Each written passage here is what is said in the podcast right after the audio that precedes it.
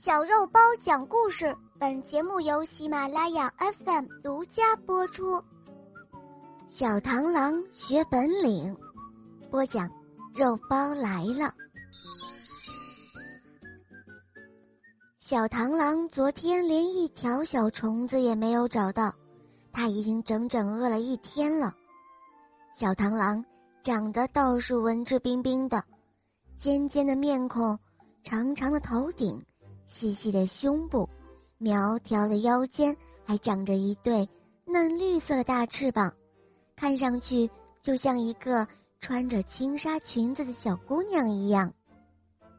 再加上小螳螂平时总是把自己的双臂像祈祷一般缩在那胸前，更显得十分的拘谨文雅。其实啊，小螳螂并不文雅。当他遇到一只蝗虫，或者是一条小虫子的时候，那拘谨的缩在胸前的双臂，立即就会猛的一下张开来，像大刀似的挥舞着，而它的翅膀也会竖起来，尾部也会不停的一上一下，剧烈的摇摆，呼呼的作响呢。尽管文雅的打扮使小螳螂。在平时容易接近其他的猎物，尽管锐利的大刀使小螳螂在战斗的时候凶猛无比，百战百胜，然而小螳螂也免不了常常饿肚子，因为啊，那些小虫子们，它们长翅膀的会飞，长粗腿的会跳，长细脚的会走，甚至连不长脚的蚯蚓。也会爬，总之一句话，他们都会逃，会躲起来。唉，就是这样，小螳螂的肚子也就时常会唱空城计哟。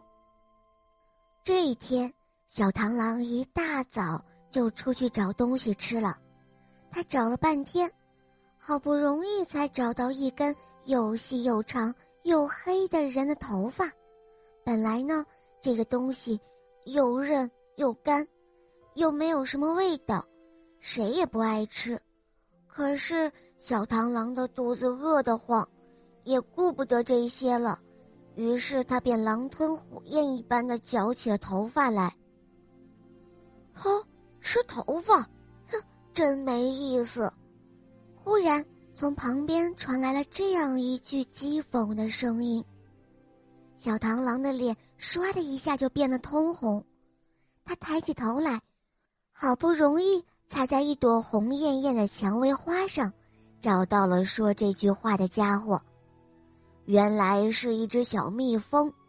小螳螂问小蜜蜂说：“哎，你在干什么？”